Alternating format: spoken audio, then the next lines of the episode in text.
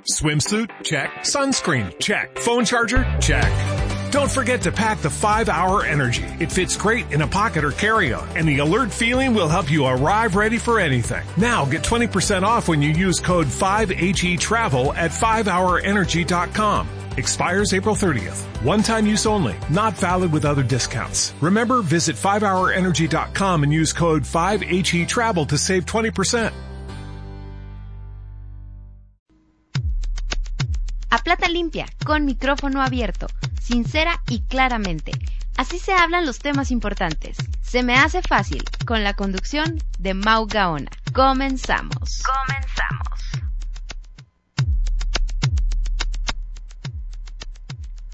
Muy buenas tardes, damas y caballeros. Sean bienvenidos a este, el arranque, la primera semana de su programa Se me hace fácil. Con invitados especiales tenemos a el, el señorón Elías Flores y hermano del alma Andrés Pinoza. Eh, señores, ¿cómo están el día de hoy? Pues muy contentos, la verdad, de que podamos inaugurar este programa acompañándote. Un gustazo, Mau, gracias por invitarnos y pues ya sabes, un honor ser parte de, de, de este momento eh, crucial para ti, para tu carrera y en este proyecto. Y bueno, pues nos tocó darte la patadita de la buena suerte, así que a divertirnos. Así es. Muchas gracias. Estamos aquí a través de Infonor Radio. Gracias a todas las personas de Infonor Radio. A la señorita Andy García en producción. Muchísimas gracias por estar aquí. Y pues nada, güey, qué bonito día. Eh, 14 de febrero, viernes. Hoy una fecha inolvidable para, al menos para mí. Y, ay no, eh, hemos visto muchas, muchas, muchas cosas el día de hoy, en el 14 de febrero. ¿Cómo se le han pasado este día? Pues la verdad es que ha sido un día de locos, como hace mucho tiempo no lo había tenido. Y, y, pues muy padre, yo creo que para todos de una u otra manera es un día que nos marca cada año, ya sea de una manera u otra, con amigos, con pareja, y donde todos nos la pasamos muy bien, la verdad. Elías, ¿qué tal tu día hoy 14 de febrero? Tranquilo, ya sabes, las paletitas que llegan como por todos lados. Este, um, me regalaron un clavel, también, entonces hace mucho que no recibía que no recibía flores. Entonces estuvo, estuvo padre. Y bien, pues yo creo que eh, pasándola con la gente con la que convives a veces diario, en la rutina, por el trabajo, donde haces amistades. Eh, yo creo que eso es lo importante del día, que estés con las personas a las cuales tú consideras importantes y que hay un afecto de por medio y pues bien, todo tranquilo. Muy bien, fíjense, con, precisamente con eso es lo que, lo que quería arrancar este, este espacio. Eh, muchos piensan, he tenido conocidos amigos, amigas, que se han sentido hasta tristes el día de hoy. Que por qué no tienen una pareja, que el chavo que les gusta, la chava que les gusta, no les va a hacer caso, que tienen otra pareja, este, sus exnovios incluso, que los extrañan. Pero yo pienso que no, que lo realmente bonito también un 14 de febrero es apreciar a los amigos y a las personas que, que siempre han estado contigo. En mi caso, en lo personal, yo jamás he, he visto el 14 de febrero como nada más para pasarlo con, con tu pareja, con tu pareja sentimental. Porque yo lo valoro más por la amistad, por mis amigos que son los que siempre van a estar, a final de cuentas, en, en, buenos, en buenos y malos momentos. Entonces, ¿ustedes qué opinan al respecto de que para ustedes tiene que ser con una pareja, con eh, a fuerzas, con el amor de su vida? ¿Qué, qué, qué piensan al respecto?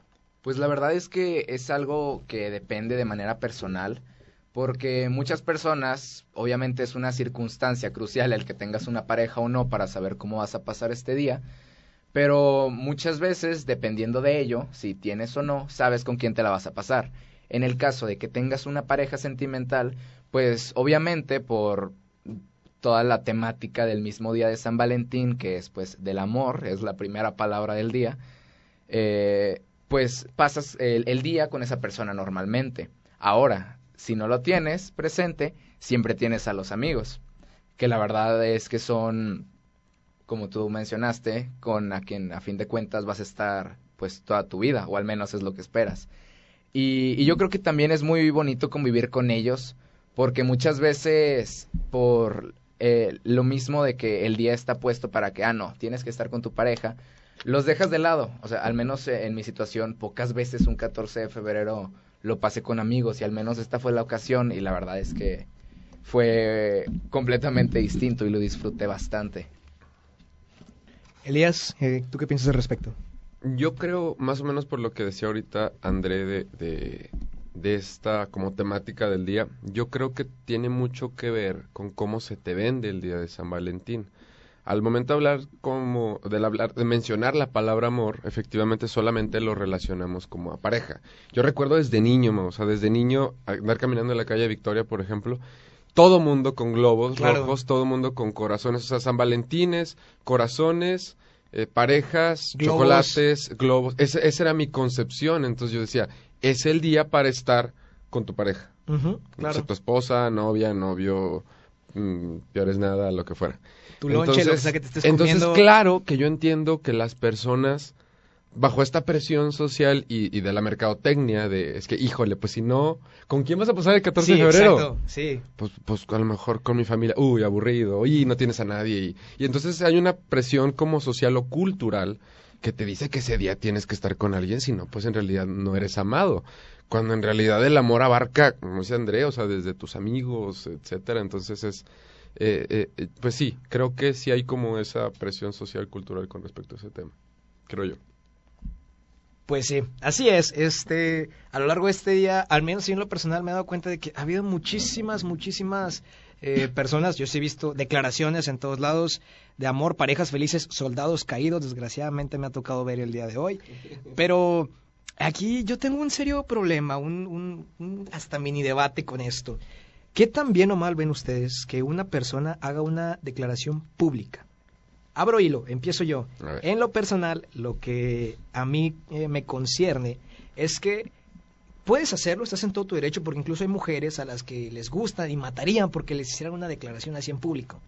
Y hay muchos este hay muchas mujeres a las que les da pena de es que no sé cómo reaccionar e incluso a lo que yo voy mi conclusión es que puedes hacerlo siempre y cuando tú como hombre o mujer sea lo que seas eh, tengas ya un conocimiento de si de verdad van las cosas eh, para esos rumbos con esa persona. Porque si no, eh, te evitas el oso tú y evitas pasar el otro oso a la persona. Para mí lo personal se siente muy, muy mal eh, que, que, te baten en público, obviamente. Pero todavía cómo se a sentir peor la persona que te está bateando, que ante toda la sociedad está quedando mal. Claro. Entonces yo pienso que es mucha presión social el hecho de que una persona te haga una declaración pública sin que ya se haya platicado antes o sin que haya o sin que ya no haya dudas del 100% de que a fuerza van a ser pareja. Ya. Sí, pues yo la verdad lo que pienso ahí es una cuestión de del no victimizarte, porque está bien, puedes hacerlo, puedes declarártele a esa persona en público. en mi opinión, no es eh, no está padre que uses la presión social como una ventaja para que la otra persona te acepte. Exactamente. Porque de volvemos a lo mismo. Eh, si te llegan a decir que no, la otra persona queda como la persona que pues, no, te, no valoró lo que hiciste, etcétera, etcétera. Ahora, bien, puedes hacerlo de todas maneras, pero mientras tú estés consciente de que si te dicen que no, no te vas a victimizar, porque es el problema con toda esta, con toda esta polémica del del soldado caído, entre comillas. Claro. Que siempre quien recibe los malos tratos o ahora sí que pues todo el hate es la persona que lo batió. Cuando quien se le declaró sabía los riesgos, conocía los riesgos y sabía que era uno o tendría que tener presente que es una opción que lo vayan a rechazar. Entonces yo creo que está eh, ahí está el, el delgado hilo entre el poder hacerlo de una manera correcta y el hacerte víctima a partir de ello y fregar a la otra persona haciéndola ver como la mala. Exactamente, tiene mucho sentido. Elías. Me quedé pensando en lo que decías, Mau, eh, y me llama la atención reconocer y, pensar que obviamente el casi el 100% de las declaraciones en público pues las hacemos los hombres. Ajá. Y tiene mucho que ver con este pavoneo, con esto, ya sabes, macho alfa, lomo plateado, donde quiero que todo mundo se entere que me voy a declarar. Y que llego con mi ramo de, ros de 500 rosas y con el peluche, enorme, por, porque esto es lo que equivale, ya sabes, como el amor que voy a, profesar en ese momento. Luego duele bien gacho. Entonces, sí, eh, eh, sí, sí, claro. Entonces, me puse a pensar en las, las pocas veces en las que yo me he enterado que es una chica quien se va a, a, declarar y siempre es como más en lo privado. Siempre es más como en, en, en, la cita romántica donde están solos, te hice una sorpresa y ya sabes, como este caminito de pétalos de rosa y llegamos a tu casa. Pero, en pero lo nosotros, pero en la privada, nosotros somos los que nos queremos lucir. El hombre es el que se quiere lucir, es el que quiere, te digo, pavonearse. Y, y, obviamente pues ahí está el riesgo, porque yo no veo que haya, yo no creo que tengamos la necesidad realmente de demostrarle a la gente eh, que nos vamos a declarar. Pero ahí está la navaja de doble filo. y es que aquí la mujer es inteligente, por eso no lo hace en público. Porque incluso hay muchos hombres que suelen rechazar por pura pena por pena de cómo tú te me vas a declarar a mí. O sea, no, no, es, está mal visto ante Es un ataque a la, a la masculinidad frágil. Sí, sí, claro. a más no poder. Y mucha gente, incluso las propias mujeres, critican a la mujer que se está declarando. Es como, ay, mira, bien aventada. O sea, se supone que la mujer es la que, bueno, eh, socialmente, bien visto, entre comillas, la que se tiene que dar a respetar, la que tiene que esperar que el hombre dé el primer paso, la que, que la mujer tiene que poner las pautas. Y el hecho de que una mujer se le declare a un hombre, en primer, el hombre le da pena, eh, porque por eso, precisamente por eso, porque afecta a la masculinidad frágil. Claro. Y, y, y, las mujeres lo ven mal como, o sea, que aventada. No, ¿cómo, ¿cómo va a ser? No, no pues es una mujer, ¿cómo te la vas a declarar a un hombre? ¿A ti se te ha declarado alguna chica? No declarado. No el me gustas, es quiero estar contigo. No, precisamente eso no. Me han dicho eh, primero el me gustas, pero jamás se me han declarado. Ni, ni ellas, eh, ni en lo privado, ni en público. Jamás, jamás. No he pasado todavía por eso. Estaría, estaría chido estar en esa situación. Me sentiría muy deseado. Subiría mi autoestima. Este, pregunta, ¿han sido ustedes víctimas de lo conocido como soldados caídos? no, en verdad es que no, porque siempre que, al menos yo que me le he declarado a alguna chava o que yo directamente le diga como, no, pues la verdad es que quiero que seas mi novia, siempre como que pongo los cimientos bien para ahora sí que asegurar el tiro. Porque la verdad es que sí llega a ser un golpe, pues, a, pues, a la autoestima o al, pues sí, al, al mismo entorno que tienes con esta persona.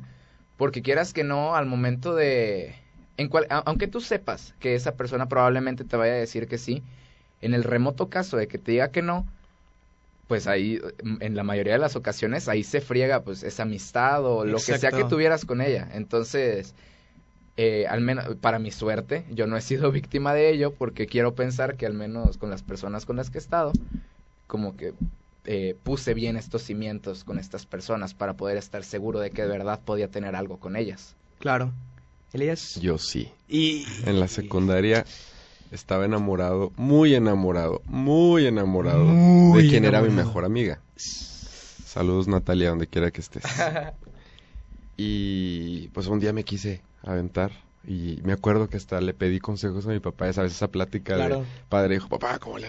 Mi papá me llevó a comprar las flores, me llevó a comprar el globo, me llevó a comprar... Él andaba también, como ya sabes, este orgullo de, claro, ese es mi hijo, ya se le va a declarar. sí, como un hombre. Y hermosa, hermosa, hermosa, hermosa la, la criatura. Entonces recuerdo que ya pues ya llegué a su casa y llegué con pues con todo bien nervioso y fui a llevarle los domicilio. regalos y fui, bien y 14 de febrero. Qué bonito, ahorita que decías qué bonitos recuerdos de 14 de febrero. Y recuerdo que llego a su casa y me dice, ah, trajiste flores, hoy es cumpleaños de mi mamá, ¿te acordaste? Y yo, no son para tu oh. mamá. Si quieres, dale una. Dale sí, no, le dije, sí, este, este es para ella, pero estas son para ti. Eh, a ella le sorprendió que llegara con tantos regalos y yo me acuerdo que le di muchas vueltas al asunto. Eh, la invité a una placita que estaba en una cuadra de su casa y empecé pues de, oye, pues es que tengo un problema. ¿Qué pasa? Pues es que me gusta alguien, pero no sé cómo decirle. Y obviamente estaba hablando de ella. Claro, claro, dándole vueltas al asunto. pues, pues, yo te recomiendo que le digas, no tengas pena, eh, este, si te quiere, pues va a, va, a funcionar, etcétera. Ah, bueno, me gustas. Ah, este, pues es que eres tú. Y y pues la, y ya, en ese momento la solté. Y pues obviamente sí fue el soldado caído. El, en aquel entonces no existía el concepto de la friendzone, pero me mandaron derechito, derechito. Y, sin retorno. Y sin retorno, y sin retorno efectivamente. Pues sí, con esta típica frase de, pues es que yo te quiero mucho. Como amigos. sí. Pero, ¿había ese roce? O sea, ¿tú sentías que había ese roce como Todo que se chance, dentro chance yo también le gusto? Sí. Yo pensaba que sí, que había algo este, pero pues a fin de cuentas después me di cuenta que esa química que teníamos era una amistad. Era, era, tuya nada más, exacto. y yo no entendí, todavía después de eso seguí clavado con ella como dos, tres años, pero ya, ya hasta después pude superar esa... Y bueno, es que en ese caso, porque al menos yo mencioné como que las relaciones que yo ya veía como algo más maduro, serio, porque si vamos a hablar de la secundaria, en ese caso a mí también me sucedió algo parecido. También, bueno, digo, yo era muy inocente en ese entonces, yo no entendía el eh, la diferencia entre amabilidad y coqueteo, no sé, Ajá. que es algo que de todas maneras a personas de, no sé, 19, 20 años todavía llegan a confundir hoy en día. Que como hombres somos muy tontos, porque al menos, y yo me incluyo, a veces pasa que una mujer te sonríe, es amable contigo y tú dices, ah, le gusto, Me gusto. algo Sí. quiere. Pero es eso, como dice André, es que no sabemos, que confundimos, por ahí leí una frase, en el mundo hay tan poca amabilidad que cuando alguien es amable contigo lo confundimos con coqueteo. con coqueteo, exactamente. Y es muy difícil y, como hombre quedas muy tonto cuando tú dices, eh, no, la le gusto mucho, si la traigo. eh, en cualquier momento que le hable me va a decir que sí. Y luego lo haces y es como, me batió. Oye, pero, o sea, te dije, hola, buenos días en el elevador. No, no te emociones, relájate mucho. Entonces, suele pasar bastante. Fíjate, Elias, ahorita que mencionabas eso de que tu papá te acompañó a comprar las flores. Yo también tuve en alguna ocasión... eh, la única novia a la que le he regalado rosas, un ramo de 75 rosas.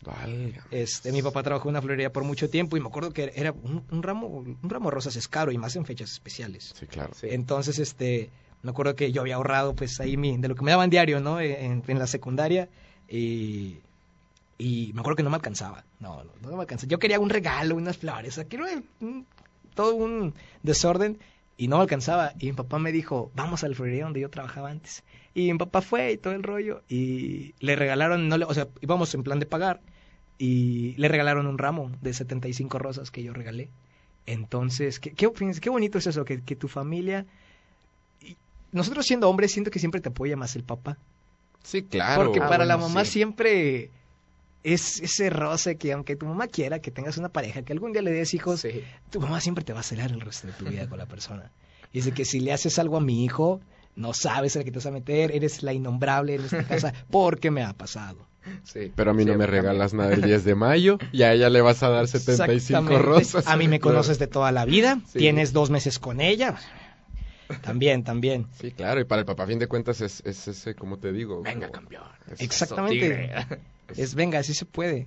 Y fíjense, eh, tanta es la influencia de los papás en, eh, a veces al principio, y lo platicábamos la vez pasada, eh, Elías y yo, que muchas veces ya cuando vas en un rollo más formalón, más algo, algo serio, buscas la aprobación de tus padres, obviamente, cuando hay una presentación con la familia. ¿Por qué será eso? ¿Por qué buscaremos la aprobación de los padres? Eh, bueno, yo la verdad es que creo que es un paso muy importante en una relación en la que ya quieres tener algo formal, porque a fin de cuentas tu familia es ahora sí que el grupo de personas con el que pasas más tiempo. Tarde o temprano va a salir esta persona con la que estás teniendo una, una relación sentimental amorosa y van a decir, pues espérate ahora, ¿qué fue? O sea, ¿quién es? O, ¿qué?". Claro, sí. Y que salgas diciéndoles, no, pues ya tengo, no sé, un año y medio saliendo con ella. Y van a decir, pues ahora, ¿qué hora? ¿Qué hora nos avisaste? o ¿En qué, qué pasó? momento? Ajá, ¿en qué momento?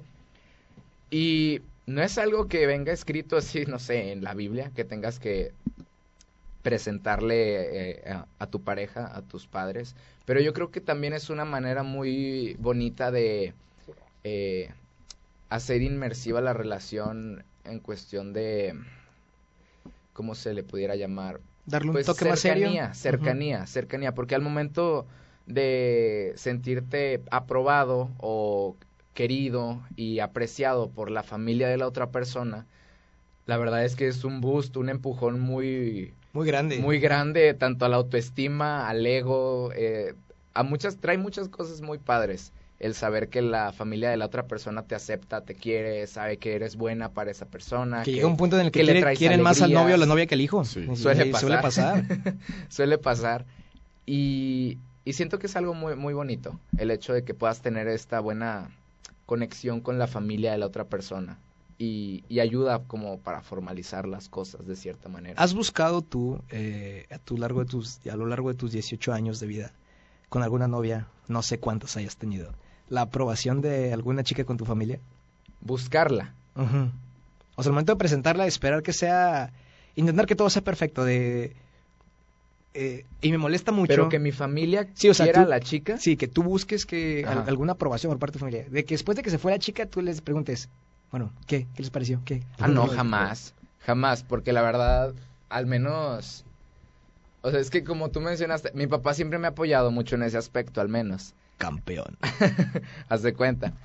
Eh, mi mamá también, pero ella es mucho más seria al respecto. Ella es como de, ok, mientras estés feliz tú, pues hasta ahí queda. Y mientras no le haga nada a mi niño. Jamás ha sido muy fraternal con las parejas que he tenido y muchas veces eso la hace pensar que, no sé, que les cae mal o algo por el estilo.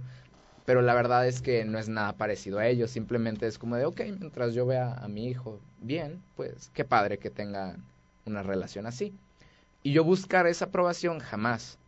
Siempre es como de, ok, pues eh, puedo invitar a...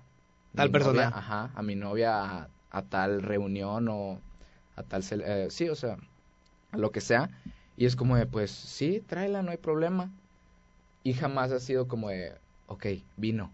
¿Les cayó bien? ¿O qué opinan de ella? Que yo pienso que a veces ni siquiera, eh, ni siquiera necesitas preguntar en cuanto se va la persona, empiezan las opiniones por todos lados. Sí, también empieza la, carrilla y empiezan todos los comentarios acerca de esa persona, sobre todo cuando apenas la están conociendo. Ya después, pues eso pasa. Pero al menos en el momento sí es algo por el estilo.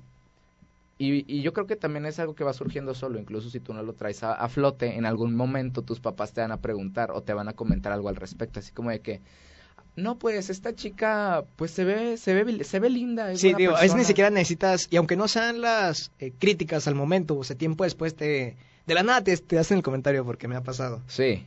Tú, Elias, ¿qué onda? ¿Qué, has, qué pasado al respecto con tu vida amorosa? De una otra manera, Mau, estás metiendo a alguien nuevo a la familia. O sea, entonces, claro que, la, los, y digo la familia en general porque puede ser que a lo mejor tus papás no se metan tanto, pero la abuelita va a hacer el comentario, o el hermano, o la hermana, de, quien sea, porque te digo, estás, estás, puede ser que sea una chica o puede ser un chico con, con quien vayas a estar uno o dos meses, o sea, que ni siquiera la relación vaya a ser fructífera, pero desde el momento en el que por X o Y tu familia la o lo conoce, ya es como un, es, ah, se está postulando para entrar a la familia. Exactamente. Ya, desde ahí. Entonces, digo, ahorita que veníamos en, camino y que ya veníamos platicando, por ejemplo, desde los gustos de, ¿te gusta el fútbol? ¿Te gusta esto? ¿Qué tipo de música te gusta? ¿Cómo te vistes? Las cosas en común que tienes con la familia. Crees? ¿Cuál es tu religión exactamente? O sea, ¿cómo vamos a lidiar con, la... Eh, eh, en la familia cómo vamos a lidiar con esta con este intruso, con esta eh, intrusa. sí, eso eres, eso eres. Eso eres. no hay un anillo de por, de por medio, eres un intruso más. Exactamente, las diferencias que hay entre las personas ¿cómo le llaman? En la familia eh, consanguínea. O sea, pues nos tenemos que respetar porque digo, la vida nos hizo familia, ni modo, te friegas. Hay que ser cordial simplemente con Pero Está, está, entrando alguien que no es de tu sangre y que se puede integrar a esta familia y te digo, puede ser que nada más duren tres meses. Pero tu mamá ya está, ya vio el vestido, ya vio los hijos, ya vio que se van a estar peleando suegra eh, no Exactamente, entonces todo, todo eso, yo creo que yo creo que es algo normal dentro de las familias. Yo otra vez me remonto mucho como más a, a, mi adolescencia, porque ahorita ya de grande siento que mi familia ya no se mete tanto con mis relaciones amorosas, pero cuando estaba más chico, cuando estaba adolescente, por ejemplo, quien siempre se notaba más emocionada por el asunto de quién va a entrar a la familia era mi mamá. Eh, somos solamente dos hermanos, dos varones en la familia. Dichoso tú que, tu mamá, se emocionaba. Siento que mi mamá se quedó, pero ahí te va. siento que mi mamá se quedó con ganas de tener una hija. Ah, ok. Entonces, claro que entraba la postulante y era así como que me cae bien, la adopto. Entonces era, vámonos de compras, vámonos aquí, vámonos allá, ¿te gusta este vestido? Mira, le compré algo para Navidad y oye, ni a mí me regalas nada. Ni yo le voy a regalar nada, mamá. Ni yo le voy a regalar nada. Ah, no, te lo juro, había veces en las que yo, por ejemplo, no tenía yo para regalar algo y mi mamá ya tenía su regalo de parte de la suegra. No, Entonces te das cuenta que la dinámica, la dinámica, en este caso, era, siento que mi mamá reflejaba el hecho de, quise tener una hija siempre vuelvo a lo mismo, estás metiendo un nuevo integrante de la familia, sea temporal o no. Lo estás metiendo. Exactamente. Y así fue con todas mis novias.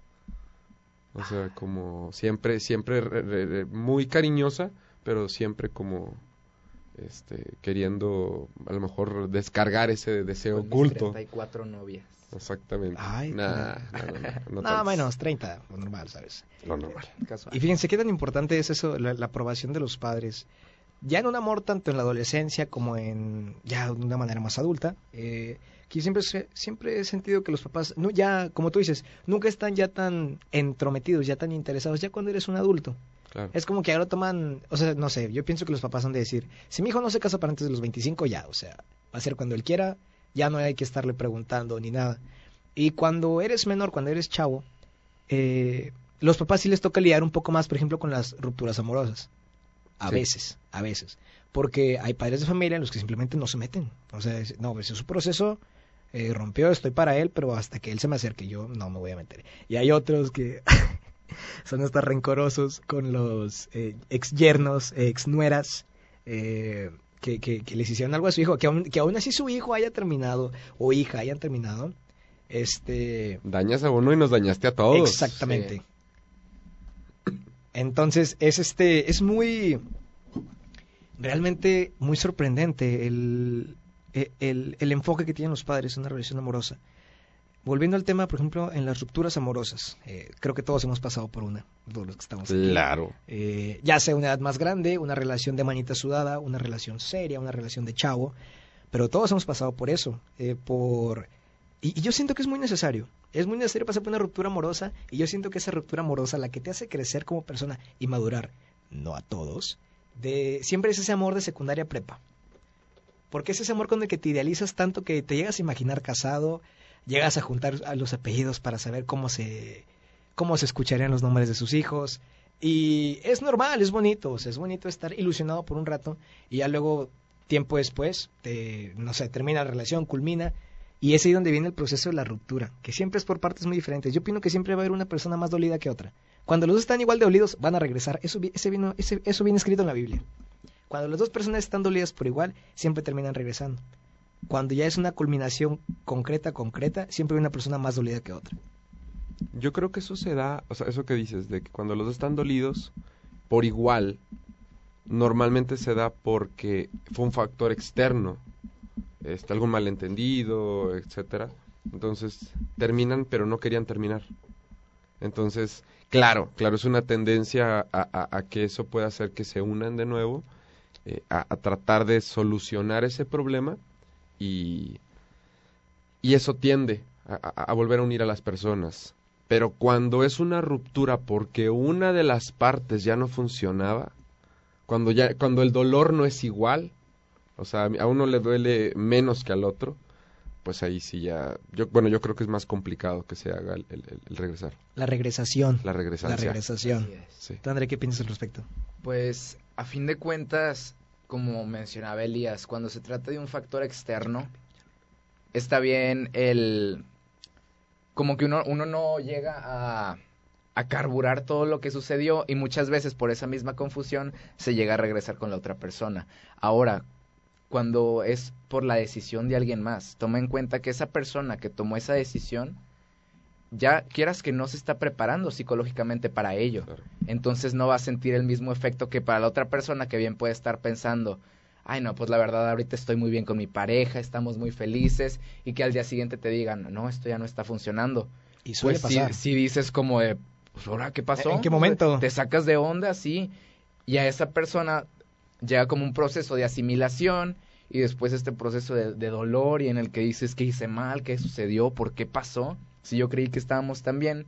Y la otra persona ya está en una fase en la que dice, ok, ya lo hice, vamos para adelante. Entre comillas, eso es lo que la otra persona espera, que suceda es otra cosa.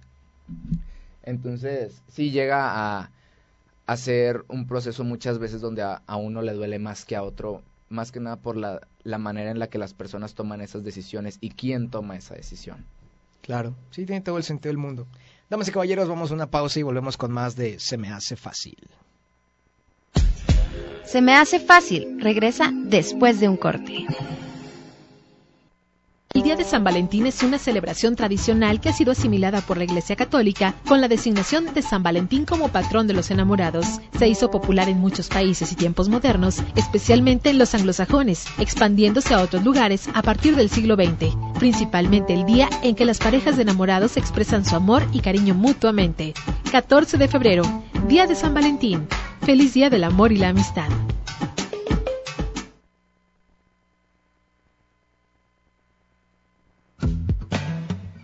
La donación de órganos se puede realizar en vida cuando se trate de un órgano o tejido que se regenere o que su función pueda ser compensada por el organismo, siempre y cuando se trate de un mayor de edad. Los menores solo pueden donar médula ósea con el consentimiento de sus padres o representantes legales.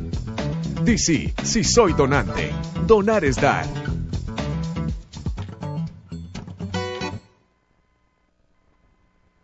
Conversaciones, música, información. Eso y más es Lado I. Te compartimos el lado inusual de personajes de nuestro entorno. Inspiradores, intensos, imparables. Contacta a Mau Gaona en las redes sociales de Infonor Radio. Estamos en Facebook y Twitter. Se me hace fácil. Así es, damas y caballeros, regresamos con esto que se me hace fácil. Para los que se acaban de unir a la transmisión, mi nombre es Mauricio Gaona, voy a estar acompañándolos todos los viernes en vivo de las 2, de, la, de 2 a 3 de la tarde.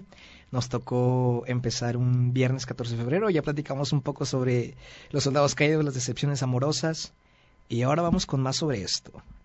¿Cómo creen ustedes eh, que es el proceso de ruptura, el proceso de superación de una persona?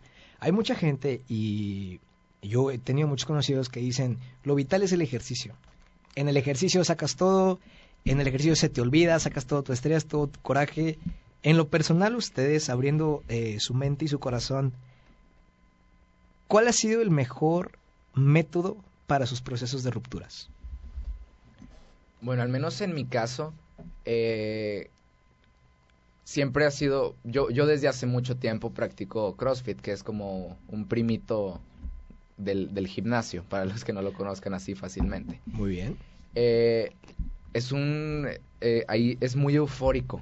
Entonces, al menos cuando viví por alguna ruptura amorosa, eh, una que en lo particular, pues en su momento, pues me dolió mucho, siempre que iba al entrenamiento era como mi momento más esperado del día, porque era cuando me literal era me podía matar haciendo ejercicio y eh, esforzándome un chorro y sacaba todas estas sensaciones que tenías en ese momento. Ahí yo tengo a, muchos amigos, entonces era como era como mi terapia diaria. Entonces sí te puedo decir que el ejercicio ayuda mucho, pero no es el único, no es la única manera de ello también el salir de tu rutina te ayuda bastante, porque muchas veces, muchas personas que yo conozco, al menos así ha sido mi experiencia, eh, tienden a salir a los mismos lugares donde salían con sus exparejas. Y eso quieras que no, de una u otra manera, si es reciente, llega a ser un déjà vu. Porque claro. dices, ok, estoy aquí sentado, no sé, con esta otra persona nueva donde hace un mes estaba abrazado con mi expareja. Entonces salir de tu rutina, hacer cosas nuevas, conocer eh, nuevas personas también, te ayuda bastante a conocerte a ti mismo también y, y, saber lo que quieres, saber qué es lo que te gusta y en este mismo proceso distraerte y decir, ok, esta persona tal vez no era la gran cosa como para todas las lágrimas o toda esta tristeza que le estoy dedicando. Sí, porque hay incluso muchas personas que solían llevar su rutina completa, su día a día ya con su pareja. Eh, así fueran chavitos de secundaria, prepa, se veían todos los días, eh, el chico, la chica se acompañaban a sus casas, llegando, luego, luego dejándolo los mensajes, luego, luego. Y, y si llega un punto en el que ya te culmina la relación y dices, ¿y ahora qué? O sea, mi día lo pasaba enteramente con esta persona, aunque no estuviéramos todo el día apapachados, abrazados, pero convivíamos, estábamos juntos todo el día. Y llega un punto en que ya no sabes ni qué hacer y tiendes a, como dice aquí André, a visitar y frecuentar los mismos lugares que, que en los que estabas con esa persona y empiezas a comparar y a sentir que ya nada es igual. Y eso muchas veces es muy malo porque no te das la oportunidad de abrir tu mente, de conocer nuevas cosas que te gustaban, nuevas cosas que si antes no te gustaban, puede que ahora te gusten. Claro, fíjate, hay algo, algo que me llama mucho la atención es que siento yo que cuando tienes una relación independientemente de qué tan madura o qué, o qué tanto compromiso haya, generas una identidad de pareja. Es decir, yo tengo mis gustos, mi, mi, pareja tiene sus gustos, pero cuando estamos juntos, estamos creando una nueva identidad. Y esa identidad muchas veces llega a borrar la identidad personal. No es lo correcto, desde mi punto de vista. Tienes que seguir conservando tus gustos, etcétera, y tenerlos compartidos. Pero hay, hay, hay veces en que dentro de la relación se desdibuja la identidad personal y ya no eres Mau, eres el novio de fulanita. Y así eres reconocido por todos. Y todos te reconocen, exacto. Entonces, ya no, ya no me importan tus gustos. La gente los empieza a conocer por lo que hacen juntos. Ah, les gusta la pizza, les gusta tal bar, les gustan tales películas. Ya no es lo que haces como individuo. Entonces, cuando, inclusive los planes, los proyectos, los sueños empiezan a ser de pareja. Sí. Cuando termina la relación, dices, o sea, llega, a veces llega esta pregunta oye, ¿qué me gusta todo esto? ¿Por qué? Porque ya me tengo que olvidar de lo que hacíamos en pareja.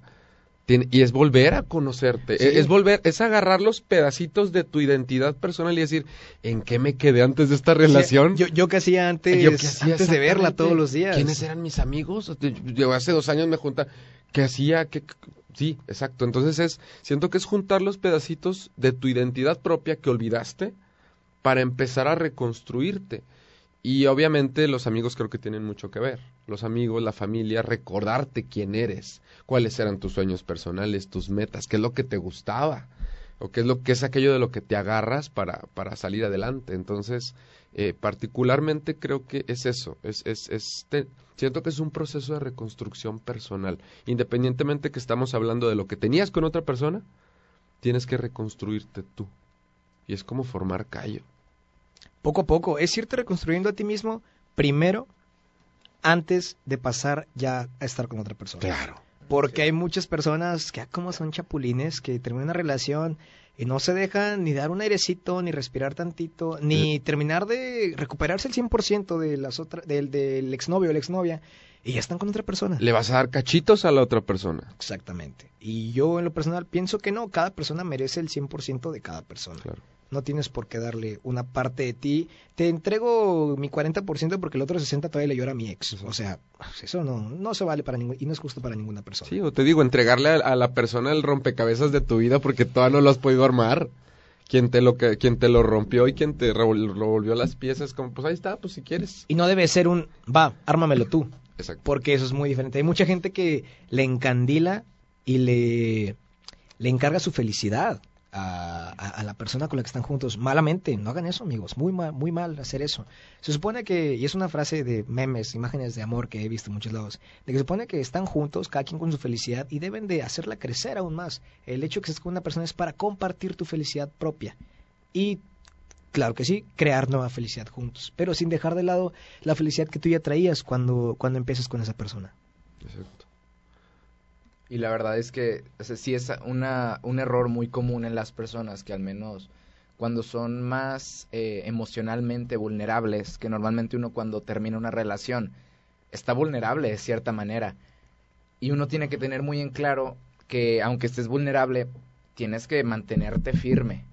Porque muchas personas tienden a cometer el error de a la primera persona que encuentran que les da algo de cariño, comienza a haber una dependencia emocional comienza a haber una dependencia emocional muy, muy tóxica, porque le estás dando ilusiones a alguien más de que, ok, tal vez si tú me puedes hacer más feliz una vez eh, terminando con esta persona. Y no es así, porque la otra persona, en primer lugar, ni siquiera te conoce.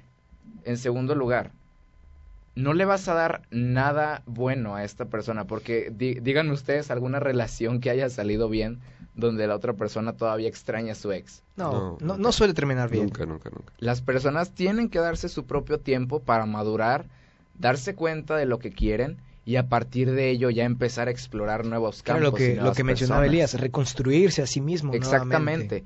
Y no porque nos encontremos tristes en ese momento, vamos a estar siendo emocionalmente dependientes de la primera persona con la que encontremos algo en común y muestre un interés. No vamos a decir, ay, no, pues sí, de aquí soy y más aún porque mucha gente lo hace de, mala gana. Y, y, conozco personas que, eh, o sea, es como el, la típica anécdota del primo del amigo o así. Ajá, sí. Que literal eh, su ex eh, se besaba con otras personas enfrente de él. Y lo, entonces ya después de un tiempo le preguntaban que por qué lo hacía y era, ah, pues en verdad era solamente porque él se sintiera mal. O sea, que, que, que su ex se sintiera mal al verlo Estar con otra persona. con otra persona Ok, feliz, sí. entre muchas comillas, porque bien la otra persona puede estar devastada. Y no es así. Entonces tiene que ser este proceso de reconstrucción sana, porque no puedes estar ocultando tu felicidad y ni tu tristeza, menos. Porque una vez platicando con Elías, lo, lo representamos como si fuera un globo de agua. Si sigues llenando este globo de agua, va a llegar un punto en el que va a explotar. Claro. A la más mínima que una aguja o lo que sea punzante va a hacerlo reventar y se va a hacer un despapalle. Entonces tienes que irte expresando, irte liberando poco a poco para que de esta manera puedas llegar a ser libre, de cierta manera, y puedas estar con otra persona. Yo lo veo así en términos muy grandes y muy sencillos. Hay que soltar para poder agarrar nuevas cosas. Así de simple. No te puedes llenar las manos, intentar estar agarrando de todo cuando realmente no se puede. No somos pulpos y mucho menos de los sentimientos. Damas y caballeros, pasamos a esta bonita sección titulada El anecdotario. Aquí vamos a platicar más o menos. Cuéntenme una anécdota cada uno. Su anécdota más feliz y la más triste en un 14 de febrero porque estamos en 14 de febrero. Ok, la más feliz. Mm, creo que fue una... Sí, sí, sí, sí. Fue una cita muy bonita que tuve. Tenemos pañuelos aquí en el, en el estudio por si gustas. No, fíjate, es que por ser bonita no, no, no, no lo... Se va a no liberar de felicidad. Claro, claro. Pero ahorita me acordé, fue un 14 de febrero que no tenía como mucho presupuesto. Ok. Austero. Austero. Austero. Vino. Creo si tenía un pointer. Ya trabajaba, ya chambeaba, pero andaba, andaba, tenía mis deudas. Entonces no tenía para la gran cena, para los regalos, ni para las rosas, para nada. Bueno, o sea, sí tenía, pero era, era poco. Entonces recuerdo que la cita que yo preparé esa vez fue en el pointer. Me llevé como una, una cobijita. Ok. Sí compré una botella de vino tinto, porque se me hace la bebida más romántica que puede haber para un 14 de Completamente. me agarré dos copas de la vajilla de, de mi casa. Compré creo que dos Cars Juniors. Y me fui con eh, la novia que tenía aquel entonces, ya fue hace como unos... Quieras uno comprar seis, ya dos de Cars. Jr. es una gran inversión. Perdón, pero Sí, baratas nunca han sido. que sí. Ya, Bueno, pero es que ten en cuenta que a lo mejor siempre le tiramos a la, a la cena en el restaurante, Ah, claro. a la ida al cine, y o sea, es un presupuesto literal fuerte. Claro. Porque hasta, hasta piensas en varios regalos, en el regalo material, en la cena, en la experiencia, en el cine, y, ¿y qué más vamos a hacer? en el recuerdo. Exacto, y acá no, o sea, fue como que dije, voy a juntar todo en un... No, yo creo que no, no fue un presupuesto de más de 300, 400 pesos. Yo el creo caso que es sí que- por las puras Cars Jr., repito. Y hasta eso es, es, es muy triste, porque Creo que por la era- misma estructura social que tenemos, el hombre es el que normalmente siempre gasta más, porque es el que tiene que dar la eso, cortesía. exacto, pero uno es el que conquistó, no es el Juan Camaney. Exactamente. Entonces, Bueno, pero, sí. pero este recuerdo bonito, te digo, con este poco presupuesto me acuerdo que llevé a quien, a quien era mi, mi novia en aquel entonces, al mirador. El mirador de aquí de Saltillo, Cuando era bonito el mirador. cuando estaba bonito. Este, y, y recuerdo que lo único que hicimos fue eso, o sea, como estacioné el pointer como eh, no, no, no con la parte del frente del auto viendo hacia, hacia la ciudad, sino al revés, levanté la tapa de atrás y nos sentamos como muy, Ay, muy cursimente en la parte de atrás del pointer con nuestra cobijita porque pues sí estaba un poco fresco. Brindamos con las dos tristes copas del vino tinto que estaba en oferta en el supermercado Sí. y cenamos con musiquita que puse en el pointer. Qué raro que estuviera en oferta en mero 14, nada más digo. Sí, pues Qué bueno, raro que estaba- estuviera en oferta. lo agarré en oferta. Entonces fue, fue, fue, yo creo que fue un, algo, algo muy sencillo, te digo, no fue el despampana, no fue el, es, es- te digo, ese show y ese, eh, como acto social de, de ir cargando con las cosas para que todos me vean cuánto quiero a Claro. mi novia. No. Fue algo súper sencillo, pero fue algo muy, muy cursi. Fue algo muy cursi. Y me acuerdo también, digo, ya aprovechando ya la vuelta, que también el regalo más bonito que me han hecho también fue un regalo muy austero, pero me cocinaron.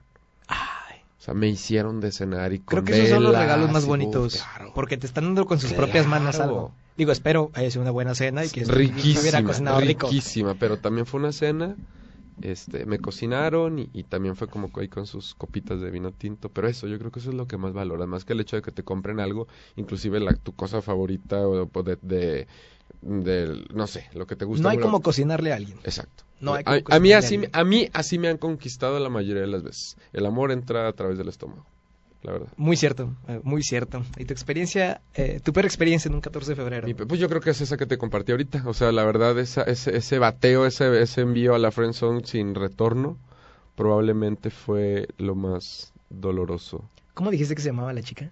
Natalia, donde quiera que estés. No, ya está casada Natalia, ya Y- tiene su hija y todo. Y Bueno, somos, Natalia, somos buenos yo amigos. nada más te digo, Natalia, ¿cómo dejaste ir a este hombre? Tú pudiste ser la chica en ese pointer, con ese vino tinto, Pero con se esas, ofreció. con esas Se de Carl. Jr., pero preferiste una Big Mac de McDonald's. Entonces, No, la verdad, digo, no, no. se va a poder. Sí, es- así fue. Yo creo que esa podría ser la peor. Ok, André, ¿qué ha sido de ti? La mejor experiencia El- primero. La que quieras primero. Bueno, va a ser la mejor. Eh, la verdad es que en este tiempo en que Elías estaba diciendo su experiencia, la estuve pensando. Porque digo, quieras que no, de aquí a, a, a ¿qué te gusta? Tres, cuatro años es cuando he tenido como que mis 14 de febrero románticos. Sí. pues, he tenido... De, de morrito no lo era tanto. Sí, exactamente. Entonces, en verdad, eh, tampoco yo tengo mucho del que hablar. No tengo una experiencia tan elaborada.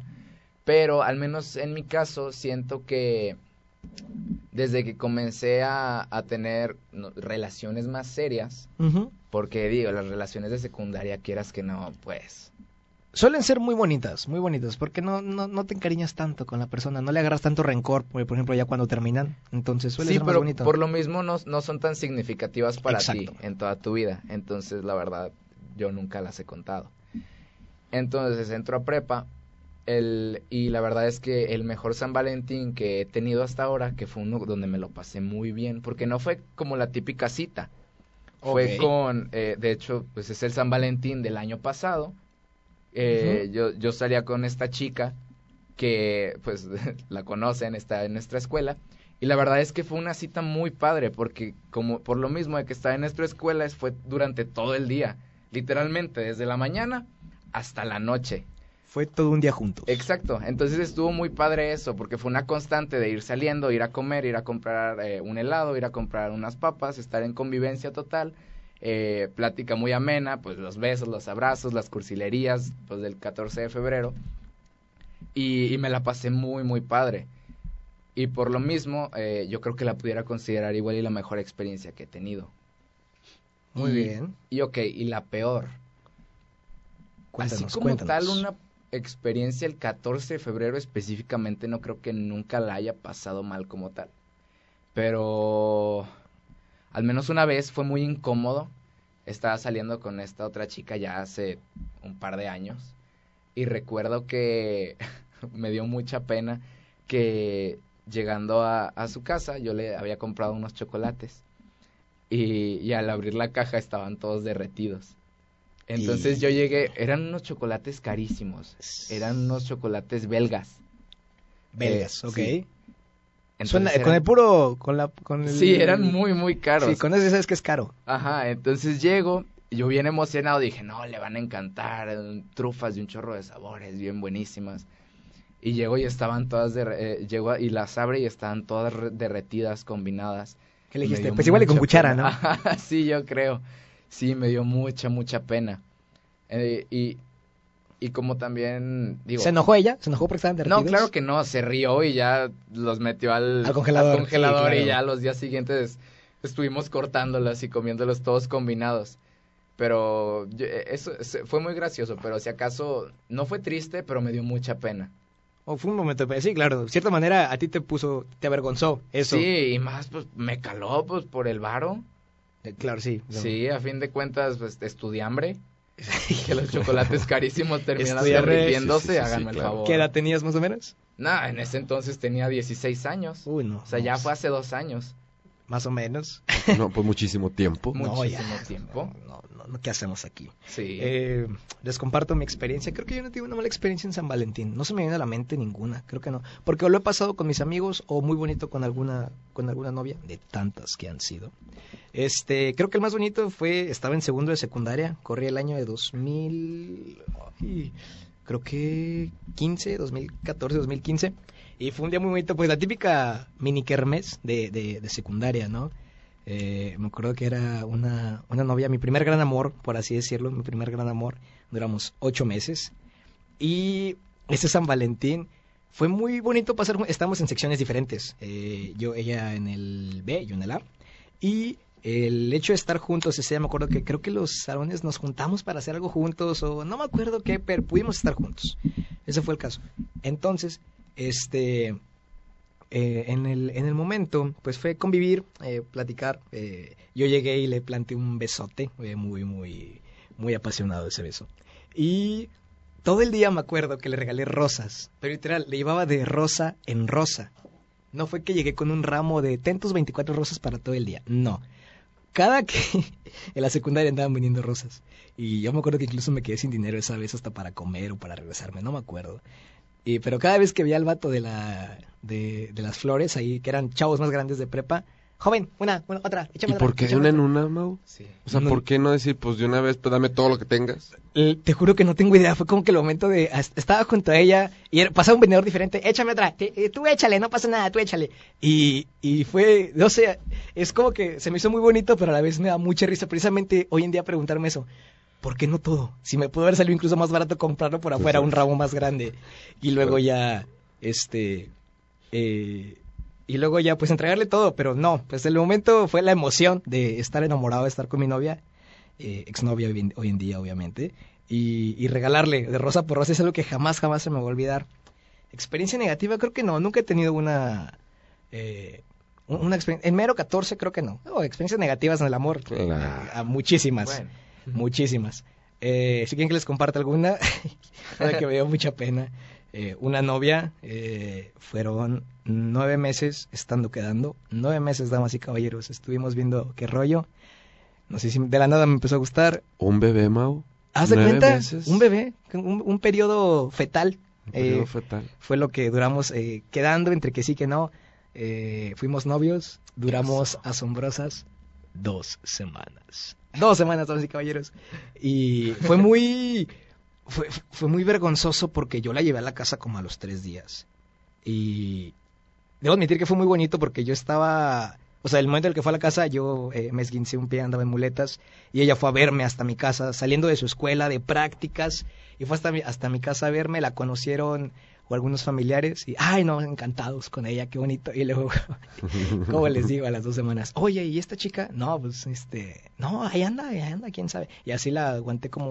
con otro, pero ahí anda. Con otro, puede andar. Eh, no, creo que te respira, creo que sí respira. Este, así la aguanté como tres, cuatro días y ya dije, no, ya quedó.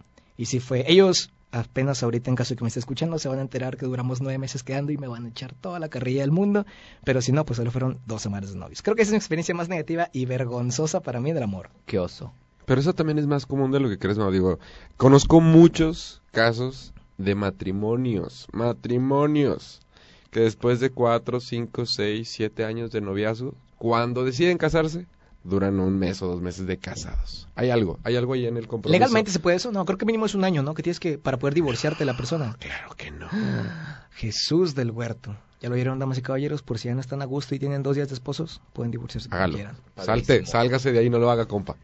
Salgan de ahí. Oigan, no, pues, eh, cerrando temas, conclusiones de, del día de hoy, de este bonito, esta bonita plática que tuvimos, cosas positivas y negativas el capítulo de hoy se llamaba eh, Cupido, héroe o villano. ¿Ustedes qué piensan al respecto? Pues la verdad es que es algo muy subjetivo, depende de las experiencias que haya tenido esa persona, en verdad. Y yo creo que es por momentos, porque eh, Cupido, el llamado Cupido, siempre cuando sientes como esta conexión con esta persona, dices, no, sí, es el amor de mi vida. Eh, me voy a casar con esa persona y, y te imaginas mil historias en tu cabeza y que no sé, a los dos meses terminé rompiéndote el corazón también entre muchas comillas. Entonces dices, no, porque la, la vida me puso esta persona y la verdad es que solo me trajo cosas malas y así. Entonces yo creo que más bien yo, en mi opinión, más que Cupido ser un héroe o un villano, es un maestro. Porque a partir de todas estas personas que te pone en tu vida, vas aprendiendo de ellas. ya sean experiencias buenas o experiencias malas. Absolutamente de todo se aprende. Exacto. Entonces, a partir de ello te vas eh, construyendo como persona, vas sabiendo lo que prefieres, las personas con las que te gusta estar, con las que te gusta convivir y compartir tus experiencias y momentos bonitos. Y hay eh, momentos en los que, eh, aunque hagas eso, se te va para abajo el mundo. Claro. Esa persona puede desaparecer de un día para otro, de una u otra manera. Entonces, vas aprendiendo. Y, llega un momento en el que ya te pones firmemente como persona diciendo, ok, yo quiero una persona así y, y pues que la vida te lo presente. Es que te sirve porque el hecho de tener tantas relaciones fallidas te vas dando cuenta y vas creciendo como persona lo que quieres y lo que no quieres en tu vida. De que, ok, no sé, con esta chava, eh, no sé, chavo, chico, como ustedes vean, no sé, era, tenía un serio problema de alcohol, ya sé yo que mi, ya sé yo que quiero que mi próxima pareja no, no le voy a prohibir que tome, porque no tiene que cambiar, pero sí no quiero que sea tan vicio, tan, que lo tenga tan marcado, ¿sabes? Elías, ¿tú qué piensas al respecto? De Cupido. Sobre Cupido. Yo creo que antes lo odiaba. para mí sí era un villano antes, porque era como, ¿por qué me hace, por qué permito que me hagas eso, Elizabeth? Este, pero ya no. Yo veo a, a Cupido Creo que Cupido se encarga solamente de hacer las conexiones entre las personas, es todo. sí, es como que... El vato anda aventando flechas por todos lados. Ya es su problema. que Creo que, los complicados, que no sabemos lidiar con nuestras emociones y con lo que sentimos por las personas somos nosotros, exacto. Entonces, creo que esas conexiones que hace Cupido a través de los flechazos todas son es bonito es bonito estar enamorado es bonito sentir sentirte querido o, bueno a lo mejor no querido porque a lo mejor no te corresponden eso eso vuelvo a lo mismo eso ya es bronca de nosotros. La ilusión. La ilusión el hecho de sentir que, que te lata el corazoncito por alguien a causa de Cupido está padre creo que eso es bonito. Ya lo que resta o sea lo, lo lo que tú te toque hacer o lo que te toque construir o lo que te toque descubrir a través de esas corazonadas, de esas maripositas, ya seas bronca tuya.